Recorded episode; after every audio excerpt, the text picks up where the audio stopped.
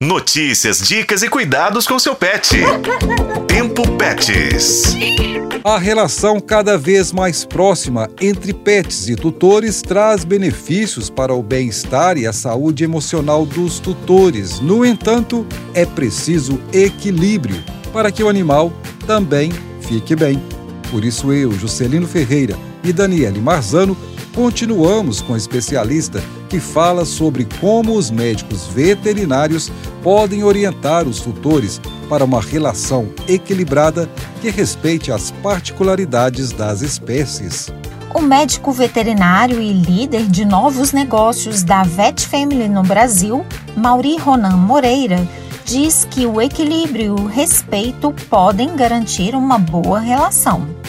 O médico veterinário poderia e pode orientar os tutores sobre como estabelecer limites e rotinas para os pets. Eles podem recomendar que os tutores não permitam que os pets subam na cama ou no sofá e que estabeleçam horários regulares para alimentação, exercícios, passeios. Poderiam também ajudar a prevenir os problemas de comportamento relacionados à humanização. Exemplo também, eles podem recomendar que os tutores levem seus pets para a aula de adestramento, para aprender a obedecer comandos, a se comportarem adequadamente em público. Sabemos que não é simples para os tutores muito apaixonados deixarem de humanizar os animais, especialmente os de estimação. Mas será que é possível reverter uma situação dessa de humanização exagerada de um pet? Mauri Ronan Moreira responde.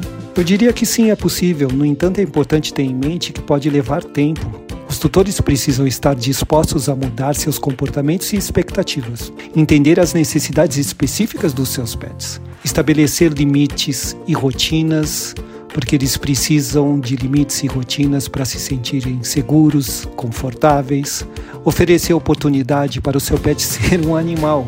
Os pets precisam de oportunidades para expressar seus comportamentos naturais. Os tutores devem oferecer aos pets oportunidades para brincar, explorar e interagir com outros animais. Finalmente, é importante que o tutor procure a ajuda de um profissional, do médico veterinário. Se os tutores estiverem tendo dificuldade em reverter a humanização da relação com o seu pet, podem procurar uma ajuda profissional, como um médico veterinário ou também um adestrador. Tem sido cada vez mais comum as pessoas considerarem os peludos como filhos. Oferecer boas condições de vida aos animais de estimação é essencial um pré-requisito básico de qualquer adoção e inclui respeitar o que é inerente a esse universo.